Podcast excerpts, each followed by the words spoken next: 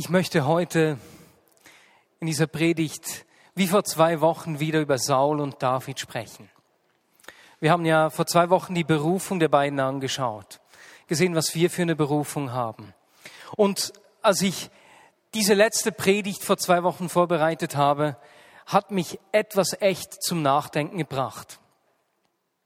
Und zwar sehen wir, dass diese beiden Männer eigentlich einen gleichen oder sehr ähnlichen Ausgangspunkt gehabt haben im gleichen Staat. Der eine war Gott treu, der andere nicht. Der eine hat die Erfüllung seiner Berufung erlebt, der andere nicht. Und das hat mich einfach beschäftigt. Wie kann es sein, dass der eine Gott treu war und sich verschlossen hat und der andere nicht? Jetzt, wenn wir diese Texte im ersten Samuel lesen, fällt uns auf, dass die Autoren Saul sehr schlecht und David ausgesprochen gut dargestellt haben. Ob sich das ganz genau so abgespielt hat oder nicht, habe ich schon vor zwei Wochen gesagt, wissen wir nicht, spielt auch nicht eine entscheidende Rolle. Es verstärkt auf jeden Fall diesen Kontrast. Und für uns ist es wichtig, oder ich beschäftige mich mit der Frage, was wir aus dieser Geschichte lernen können, so wie sie sich uns präsentiert. Aber lasst uns diesen Startpunkt noch einmal anschauen miteinander. Wir haben gesehen, dass bei Saul und bei David zuerst etwas ausgesprochen Ermutigendes geschieht. Gott spricht zu Samuel, dass er den kommenden König salben soll. Und das macht er auch. Er geht los, trifft diese Person, zuerst Saul, einige Jahre später David, und er salbt die beiden mit Öl und setzt sie so ein. Und bei diesem Geschehnis fallen zwei Dinge zusammen. Auf der einen Seite erhalten die beiden mit der Berufung das Recht, oder wir könnten auch sagen die Autorität, vor dem Volk als König aufzutreten. Sie dürfen als König auftreten. Und gleichzeitig ist diese Salbung ein Bild für den Heiligen Geist, der ihnen Kraft und Vollmacht gibt, als König zu wirken. Nicht nur, dass du darfst, sondern auch du kannst.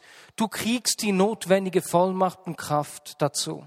Und wir lesen in der Geschichte, dass der Heilige Geist auf diese beiden gekommen ist und sie nicht mehr verlassen hat. Bei Saul lesen wir zudem im 1. Samuel 10, Verse 9 bis 10 folgendes. Als Saul sich zum Gehen wandte, verwandelte Gott sein Herz und noch am selben Tag erfüllten sich alle Zeichen. Als Saul und sein Knecht Gibea erreichten, kamen ihnen die Propheten entgegen. Da kam der Geist Gottes über Saul und auch er begann mit und unter ihnen prophetisch zu reden. Jetzt müssen wir uns dieses Bild vorstellen. Gott verwandelt das Herz von Saul. Saul erlebt, wie all die Zeichen, die Samuel vorhergesagt hat, eintreffen.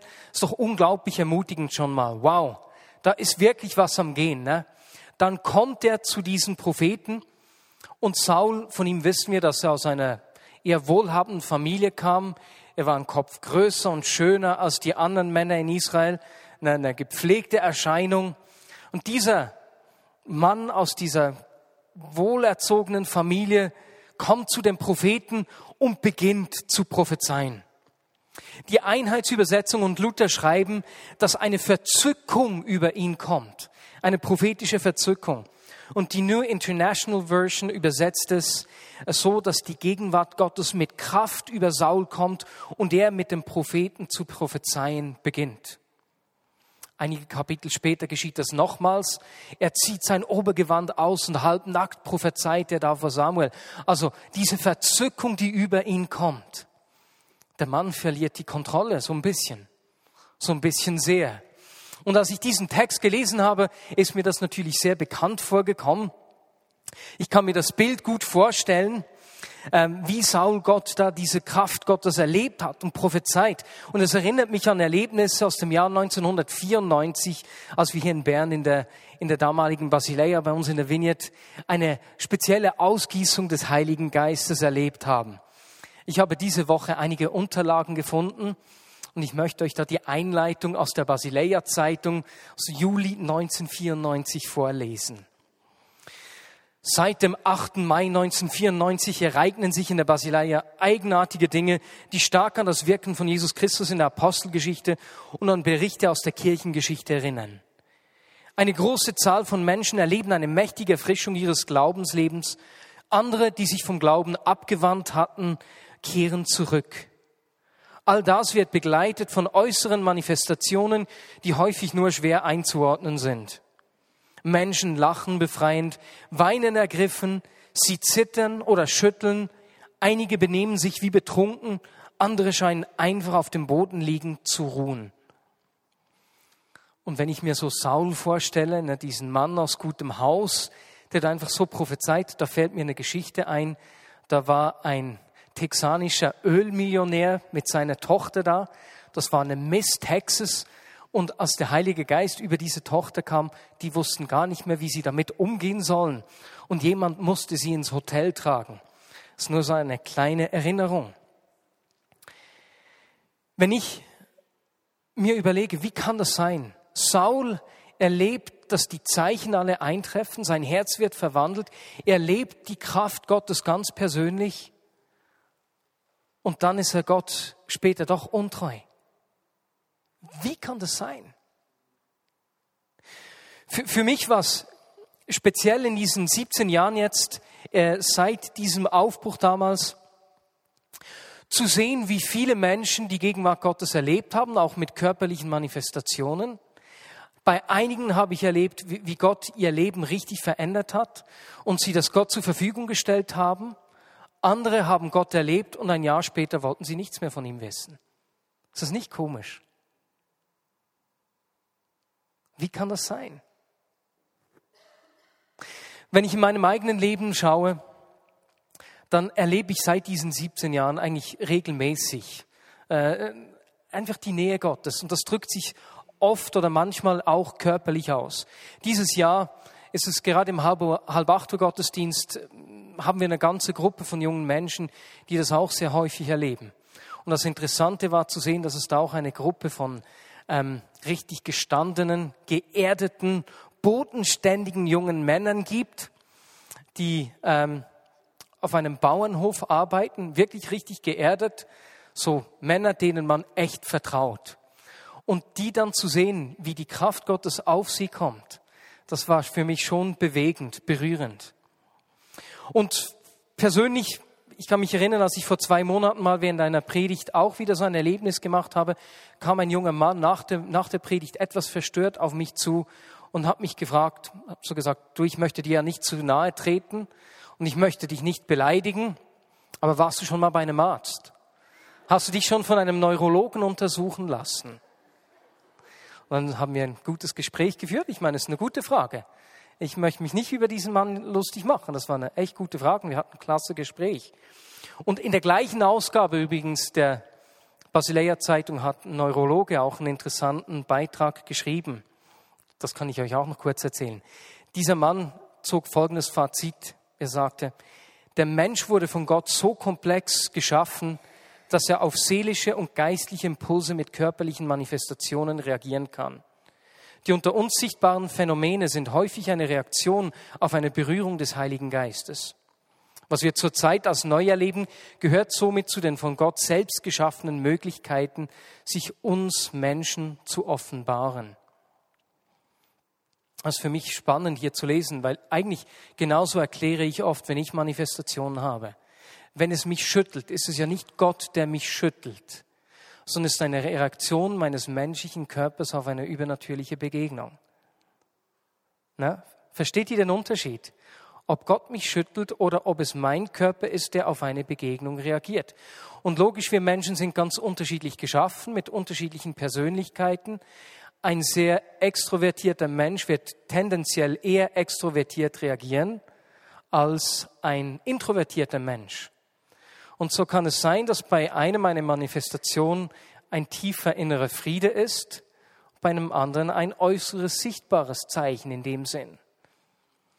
Das ist das eine. Und das zweite, was mir auch Ruhe gegeben hat, weil es die Reaktion meines menschlichen Körpers auf eine Begegnung ist, eine Berührung ist, ist es immer die Mischung von menschlichem und göttlichem. Mein menschlicher Körper reagiert auf eine Berührung von Gott. Das ist nie 100% Gott. Und es war auch nicht so gedacht. Gleiches ist ja auch beim Thema Prophetie. Wenn Gott zu mir spricht oder zu uns spricht, legen wir das mit den Bildern aus, die wir kennen. Das ist ein menschlicher Anteil und das ist gut so, weil Gott selbst ist Mensch geworden in Jesus und hat als Mensch gewirkt. Es ist nicht beruhigend. Jetzt, aber was soll das Ganze? Weswegen erlebt Saul diese Kraft Gottes, ist da nicht treu? Weswegen gibt es Menschen bei uns, die diese Kraft erlebt haben, ein Jahr später nichts mehr von Gott wissen wollen? Das geht irgendwie nicht zusammen. Ich habe eines gemerkt. Wenn ich, wenn ich Gott begegne, auf welche Art auch immer, sei es, dass er durch die Bibel zu mir spricht, sei es eben in einer persönlichen Berührung, sei es in der Anbetung, dann ist das immer eine Einladung, eine Einladung, ihm zu vertrauen. Durch diese Erlebnisse, die Saul hatte, hat Gott ihm eine Einladung gegeben. Schau, du kannst mir vertrauen. Das Problem ist, dass wir Menschen eigentlich sehr dankbar wären, wenn wir Entscheidungen, die dann in unserem Leben kommen, delegieren könnten. Hast du auch schon gedacht oder von Menschen gehört, wenn ich Gott mal hören würde, dann wäre es für mich einfacher, ihm zu vertrauen. Oder wenn ich mal eine Heilung sehen würde, dann hätte ich weniger Zweifel. Oder wenn ich seine Kraft richtig erleben würde, dann könnte ich meine Berufung besser umarmen und so weiter und so fort. Begegnungen mit Gott, Erlebnisse, die wir mit Gott machen, sind immer eine Einladung, die uns zu einer Entscheidung führen, aber sie nehmen uns diese Entscheidungen unseres Lebens nicht ab. Sie werden mir die Entscheidung nicht abnehmen, für was ich lebe und wie ich mein Leben gestalten will. Die Freiwilligkeit meiner Entscheidung ist Gott so unglaublich wichtig, weil das gibt mir Würde und Wert. Er manipuliert mich nicht durch ein Erlebnis, durch eine Begegnung, sondern er hat mir den freien Willen gegeben. Wenn wir uns die Geschichte der Schöpfung anschauen, wer hat den Baum da in diesen Garten gestellt, den Baum der Unterscheidung von Gut und Böse? Das war Gott, ne? Ja, und wo hat er ihn hingestellt? Irgendwo auf den Mount Everest, dass der Mensch ihn möglichst lange nicht findet, um nicht versucht zu sein? Nein, in die Mitte des Gartens, weil ihm meine Entscheidungsfreiheit so unglaublich wichtig ist. Das gibt mir Würde und Wert und dadurch ist es überhaupt erst möglich, Beziehung zu haben. Kein Erlebnis, keine Begegnung mit Gott wird mir diese Entscheidung abnehmen, wie ich mein Leben äh, führen will, wofür ich leben will. Und genau das sehen wir bei Saul, denn kurz später, kurz nach diesem Erlebnis, äh, ist von Saul eine Entscheidung gefordert. Wir erinnern uns daran, was seine Berufung ist. Wir lesen das im 1. Samuel 9,16. Da sagt Gott zu Samuel, salbe Saul zum Anführer meines Volkes Israel. Er wird es vor den Philistern retten. Die Berufung von Saul war, das Volk Israel vor den Philistern zu retten. Und kurz darauf steht Saul den Philistern zum ersten Mal gegenüber. Das Heer der Israeliten ist deutlich unterlegen. Nicht nur zahlenmäßig, die Philister haben es verhindert, dass es in Israel einen Schmied gibt, wie wir dann später in der Geschichte lesen. Und so hatten nur David und Jonathan ein Schwert und einen Speer. Das heißt, sie waren A, deutlich weniger Soldaten und B, sie waren richtig schlecht ausgerüstet. Was war jetzt hier die Einladung Gottes an Saul? Saul, ich habe dich berufen und gesalbt. Ich habe dir das Dürfen und das Können gegeben, die Autorität und die Vollmacht. Du hast mich erlebt. Du kannst mir vertrauen. Ich werde Israel durch dich vor den Philistern befreien. Warte auf Samuel, bis er kommt, um mir das Opfer zu bringen. Und was macht Saul? Wir lesen das im 1. Samuel 13, Verse 6 bis 10. Als die Israeliten die Übermacht des feindlichen Heeres sahen, verließ sie der Mut und sie verkrochen sich in Höhlen und Löchern hinter Felsen, in Gräbern und Zisternen. Einige von ihnen überquerten den Jordan und flohen in die Gebiete von Gad und Gilead. Saul blieb in Gilgal und seine Männer zitterten vor Angst. Er wartete dort sieben Tage auf Samuel, wie dieser ihn zuvor angewiesen hatte, aber Samuel kam nicht nach Gilgal. Als Saul merkte, dass seine Krieger anfingen, ihm davonzulaufen, verlangte er, bringt mir das Brandopfer und die Friedensopfer. Und er selbst brachte das Brandopfer dar. Kaum hatte er die, die Opferhandlung vollzogen, da traf Samuel ein. Wir lesen danach, dass von den 3000 Männern gerade etwa noch 600 übrig geblieben sind. Alle anderen waren geflohen. Und wir sehen Saul, der Gott erlebt hatte, aber im entscheidenden Moment nicht auf Gott vertraut, sondern die Sache selbst in die Hand nimmt und es nach seiner Art und Weise machen will. Die Entscheidungen folgen meistens nicht am Ort des Erlebens der Gegenwart Gottes, sondern in meinem Alltag. Und als Samuel dann den Saul konfrontiert mit seinem Ungehorsam, da rechtfertigt sich Saul. Du bist zu spät gekommen. Du warst nicht hier. Du hast dich nicht an die Abmachung gehalten. Da musste ich ja selbst das Opfer äh, vollziehen. Meine Leute sind schon abgehauen. Der Feind hat uns schon angegriffen. Saul hat sich von der Angst leiten und bestimmen lassen. Ganz anderes sehen wir bei David. Und jetzt müssen wir einige Jahre weiter äh, nach vorne springen. David wurde nach der Salbung nicht gleich König, wie wir wissen. Es vergingen einige Jahre. Und in dieser Zeit begann Saul David zu verfolgen. Und Saul war David so auf den Fersen wie noch nie zuvor. So sehr, dass David sich versteckte in einer Höhle mit einigen seiner Männern und in dieser Höhle hat Saul sein Geschäft verrichtet. So nahe hatte Saul an David herangeschafft. Und David hätte Saul in diesem Moment locker beseitigen können. Seine Männer haben ihn sogar dazu angehalten und ermutigt, endlich hat Gott dir Saul in die Hände gegeben, der dich zu Unrecht verfolgt und dich zu Unrecht beschuldigt. Aber David entscheidet sich nicht selbst nachzuhelfen. Er sagte zu seinen Männern im 1. Samuel 24, 7, der Herr bewahre mich davor, dass ich dem Gesalbten des Herrn etwas antue, denn er ist ja der Gesalbte des Herrn. Im Unterschied zu Saul hat David Gott vertraut. Er hat vertraut, dass er ihn rechtzeitig zur richtigen Zeit auch zum König machen wird. Saul, wenn wir die Geschichte wieder anschauen, wie Saul ungehorsam war da mit dem Opfer, also den Philistern zum ersten Mal gegenüberstehen, ist es ja interessant zu sehen, dass die arg dezimierte Mannschaft der Israeliten die Philister da geschlagen hat.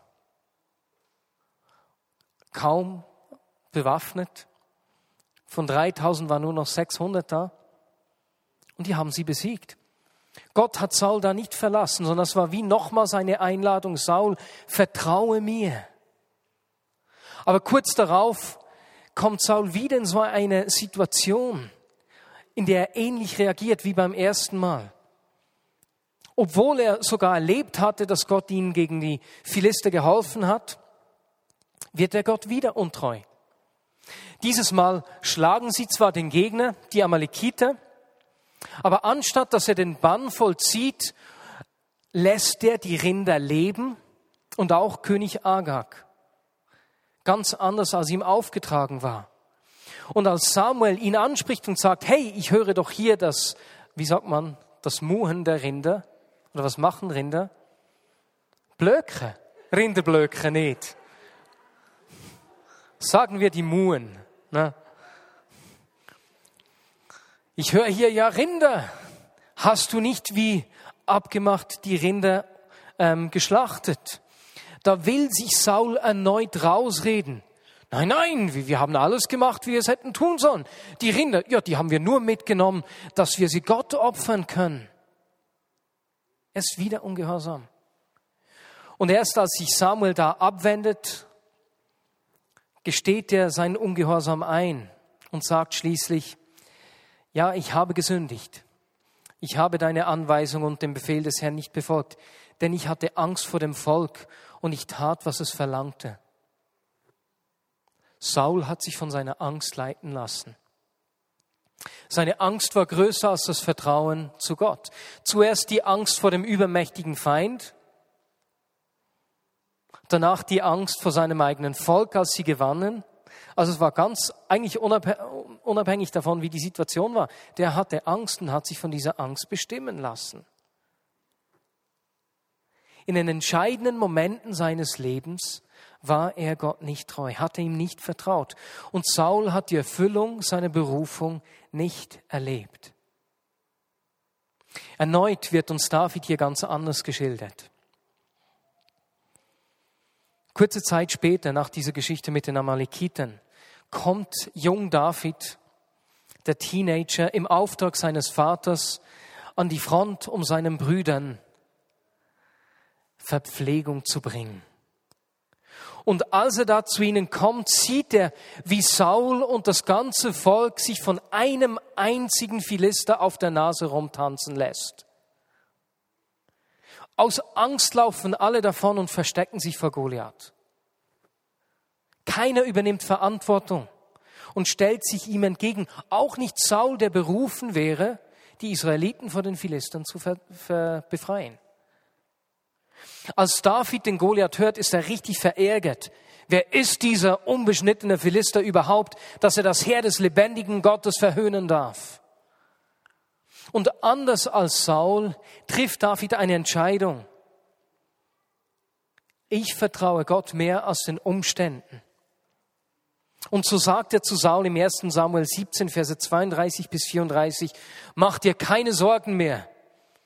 Ich werde mit diesem Philister kämpfen.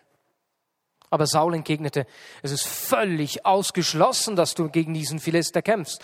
Du bist doch noch ein Junge und er ist schon von Jugend auf ein Krieger. Aber David gab nicht nach. Der Herr, der mich aus den Klauen des Löwen und des Bären gerettet hat, draußen auf den Feldern bei den Schafen, er wird mich auch vor diesem Philister retten. David lässt sich von Saul nicht abhalten und von dessen Angst gegen Goliath zu kämpfen. Er lässt sich auch nicht von Saul dazu verleiten, nicht seine eigenen Waffen einzusetzen, sondern eben richtige Waffen zu benutzen, ne, die Waffen Sauls. Und er tritt ganz einfach wie auf dem Feld mit Schleuder und Kieselstein gegen den gut ausgerüsteten, übermächtigen Gegner an. Und die Geschichte sagt uns, dass er Goliath mit dem ersten Kieselstein an der Stirne getroffen hat. Dieser Stab, die Philister aus lauter Angst und Panik die Flucht ergriffen haben. David später König wurde und das Volk Israel tatsächlich von den Philistern befreit hat. David erlebt die Erfüllung der Berufung. David hat in den entscheidenden Momenten entschieden, auf Gott zu vertrauen. Wie sieht es bei dir und bei mir aus?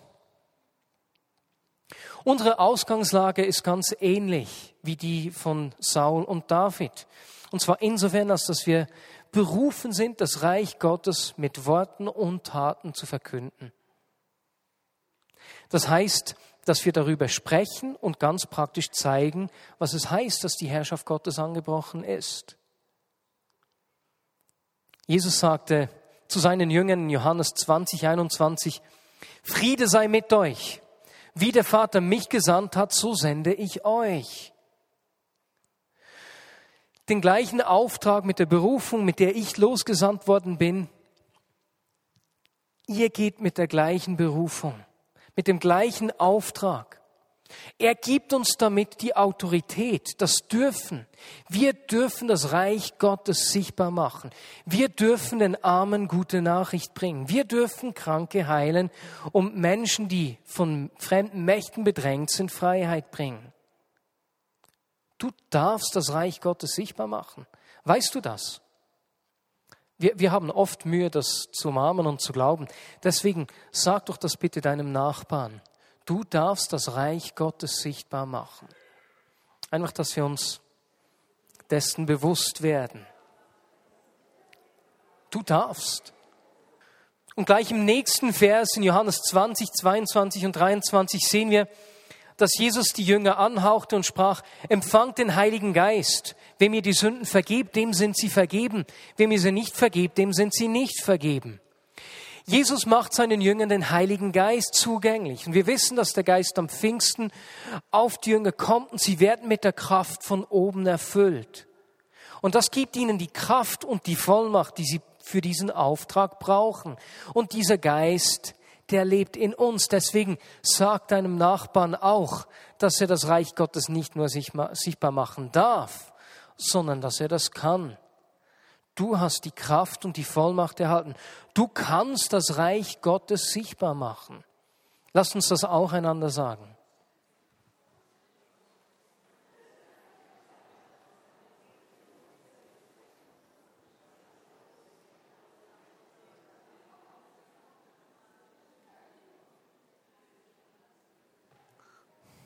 Du kannst das.